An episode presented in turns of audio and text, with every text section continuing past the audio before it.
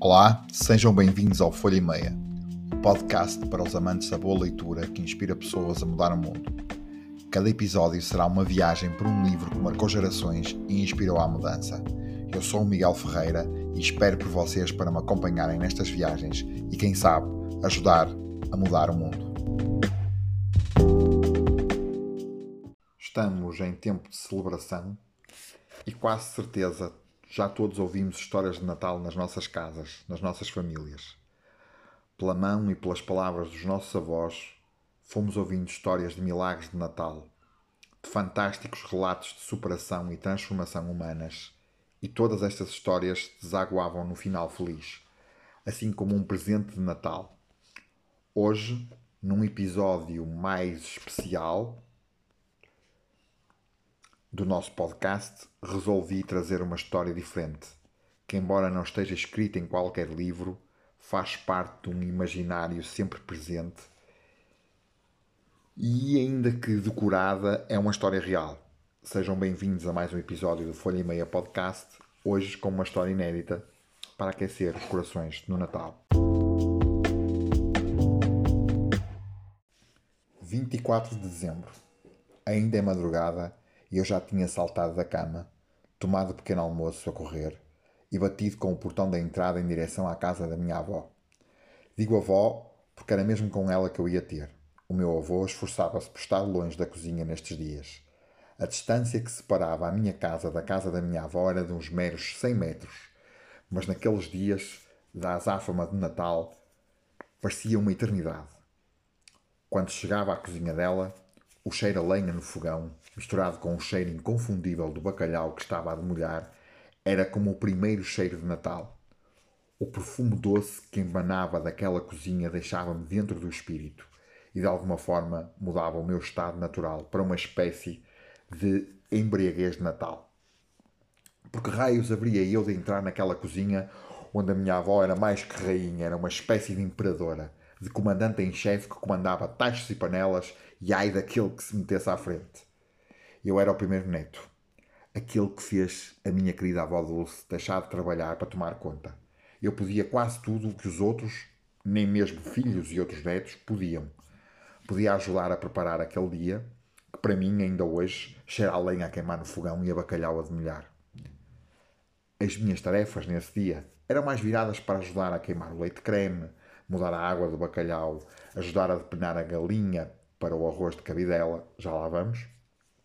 Enfim, as tarefas que qualquer puto de 12 anos podia fazer naquela altura.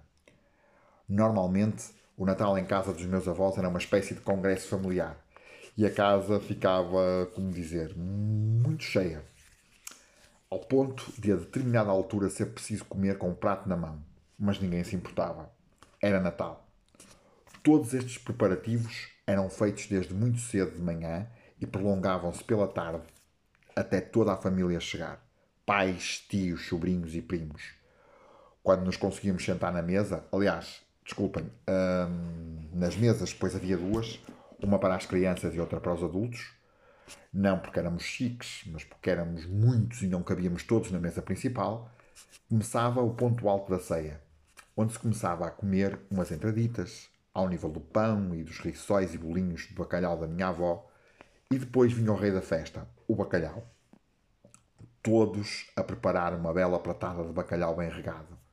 Os mais novos deliciavam-se na sua pequena mesa, ainda muito pequenos, três ou quatro anos, e aguardavam ansiosamente a chegada do Pai Natal e dos brinquedos e dos presentes que queriam mesmo ter. Depois das sobremesas, do pão de ló, do bolo rei, das rabanadas, do leite creme, da aletria e dos mexidos, já estou com fome só de pensar, seguia-se um momento solene. O presépio, iluminado e em cascata, do Sr. Avelino. Toda a gente se encontrava na rua e a seguir à ceia de Natal para ver o presépio que o Sr. Avelino construía e colocava na escada da sua casa, inclinado para que toda a gente pudesse ver. E depois de um clique do Sr. Avelino, o menino Jesus, nas palhas deitado, descia o presépio para se juntar à figura da mãe e do pai, Santa Maria e São José. Um momento mágico para todos, mas sobretudo para nós crianças que achávamos aquilo uma espécie de magia, os bonecos que se mexiam, as luzes que ligavam e desligavam, tudo. O Sr. Avelino tem, com certeza, com toda a certeza, um lugar nos corações de todos aqueles que cresceram com o seu presépio movimentado. Depois deste momento que parecia muito longo, mas que na verdade era de, de alguma forma breve, uns minutos apenas, todos regressavam às suas casas para continuar a conviver e a celebrar o Natal, comendo e celebrando. Os mais novos, claro, já não queriam saber de comer. Já só aguardavam a chegada do velho barbudo, que, segundo a tradição da nossa casa, nunca aparecia. Só deixava as prendas na porta da casa, batia na porta e ia-se embora, pois tinha mais que fazer. Este momento era, também ele, muito mágico.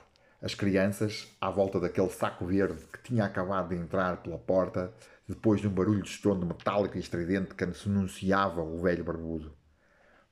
Todos à volta dos presentes, todos a rasgar o infinito papel que embrulhava as prendas e todos com os olhos brilhantes, a irradiar a alegria de Natal, que para os mais novos representava aquele momento alto das prendas. Eu próprio, embora mais velho, e por isso mais sujeito a receber as famosas meias e cuecas, quem nunca, estava sempre alegre e feliz por ver os outros felizes. Isto ainda hoje faz muito bem ao ego. Mas a noite de Natal não era noite de Natal sem que a minha avó Dulce preparasse o último petisco da noite. O arroz de cabidela ou de frango, conforme as preferências, porque a democracia reinava lá em casa. Vinha muita gente comer aquele arroz, porque a minha querida avó fazia tão bem, pois a sua mão para a cozinha, fossem doces ou salgados, era conhecida e reconhecida por todos. Família, amigos, vizinhos. Podem não acreditar, mas aquela humilde casinha de 25 metros quadrados albergava 30 pessoas a comer arroz de frango ou de cabidela, de prato na mão, com os mais novos a mostrar e a partilhar as prendas e os adultos a partilhar aquele arroz e aquele convívio, a celebrar a família e os amigos e a vida, que não mais era do que o Natal em si próprio. A luz que irradiava dos olhos da minha avó Dulce naqueles momentos de partilha em que alimentava todos aqueles que eram parte da sua família era indescritível. Tenho a impressão que se a eletricidade fosse abaixo, os olhos dela ainda dariam luz para iluminar toda a casa. E, à medida que digo isto, os olhos e a luz que ela irradiava ainda estão guardados na minha memória e não irei nunca esquecer. O Natal não era só o dia 24, são dois dias, e por isso Posso e devo fazer referência ao dia 25 de dezembro, o dia da consagração, onde voltávamos a juntar outra vez, aqui já só a família nuclear, para o, fam para o famoso almoço que durava uma eternidade. Tal era o festim de pratos diferentes a entrar na mesa. A famosa roupa velha, a vitela assada no forno e às vezes o cabrito ou frango assado, e claro, os doces que sobravam do dia anterior e que era preciso acabar. A festa durava até ser quase noite outra vez, e cada um ia para a sua casa, não sem antes comer a tradicional e reconfortante canjinha de galinha que nos embalava para as nossas casas, para descansarmos da azáfama da festa, que, claro, haveria de repetir-se no fim do ano, ou que, como se diz na minha terra, enterrar o ano velho e receber o ano novo. Esta é, como já se devem ter percebido, a história do meu Natal. Tal como eu o recordo. Estas lembranças fazem parte de quem eu sou e da minha história e eu guardo-as com todo o carinho de quem viveu tempos felizes ao lado de uma família maravilhosa, de uns avós maravilhosos que me ajudaram muito a crescer e a ser quem sou. Este episódio é dedicado à minha heroína de infância. Este episódio é dedicado a ti, avó Dulce, que eu sei que olhas por mim todos os dias. Avô Adriano, eu sei que tu também olhas por mim e terás o teu próprio episódio dedicado, mas este vai para a avó. Desculpa. Espero que tenham gostado deste episódio e que ele tenha despertado em vocês as memórias de um Natal feliz que já tiveram. Se inspirar uma pessoa a criar memórias como estas na sua família, já foi cumprida a missão deste episódio. E agora que já contei a minha história, quero também deixar aqui duas sugestões para oferecerem livros neste Natal, porque ler é no fundo ouvir uma história que pode inspirar a mudar a nossa vida. A primeira sugestão chama-se Destrói este Diário, de Carrie Smith, porque criar é destruir, criativamente, claro. Este é um livro para criar. Um livro interativo que chega para estimular e desafiar a nossa criatividade e imaginação de uma forma bem ousada. Um livro para oferecer. A prenda ideal para todos os espíritos criativos e inconformistas de todas as idades. O mais original para usar finalmente com o seu diário gráfico sem enfrentar a angústia da página em branco. Trate mal as páginas em branco e veja como elas respondem bem. Ouse criar. O outro livro que, vos queria, a outra sugestão que vos queria dar, chama-se A Rapariga que Salvou o Natal, de Matt Haig, que é deste autor best-seller, Mark Haig, vencedor do Blue Peter Book Award e do Smartest Book Prize, e três vezes finalista do Carnegie Medal. Só é preciso coragem e uma pitada de energia para salvar o Natal. A véspera de Natal chegou, mas algo não está bem. O mundo deixou de acreditar em magia e o Pai Natal, ou o Natal neste caso, pode mesmo acabar. O Pai Natal vai tentar fazer tudo para salvar o Natal, mas sabe que nunca conseguirá fazê-lo sem a ajuda de uma rapariga muito especial, a Amélia. Só que ela desapareceu.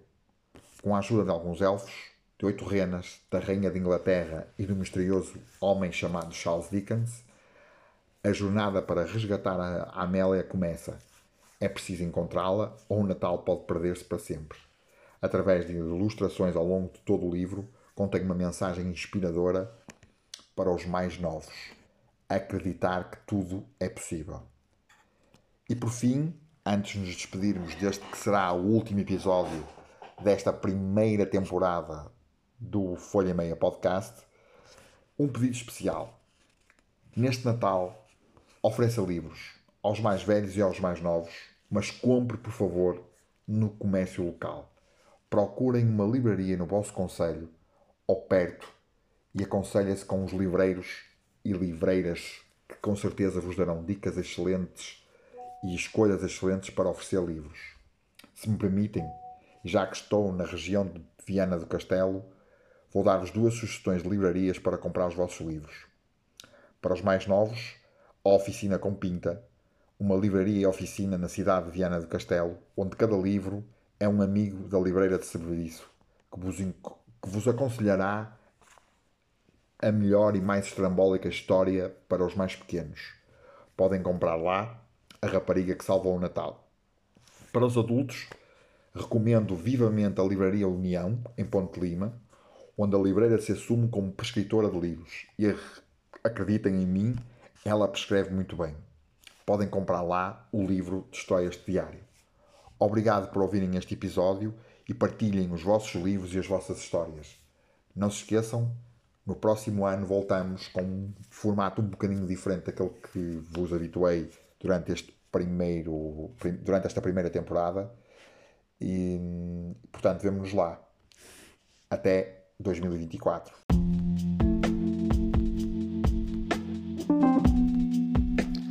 gostou do conteúdo deste episódio, avalie na sua app preferida de podcasts. Se tem uma história para partilhar sobre livros que o inspiraram, envie um e-mail com a sua história para podcasts.folhaemeia.pt. Se se sentir à vontade, grave um áudio de até 5 minutos aproximando-se do microfone do seu smartphone e envie-nos também por e-mail. Teremos todo o gosto em partilhar a sua história. Até ao próximo episódio.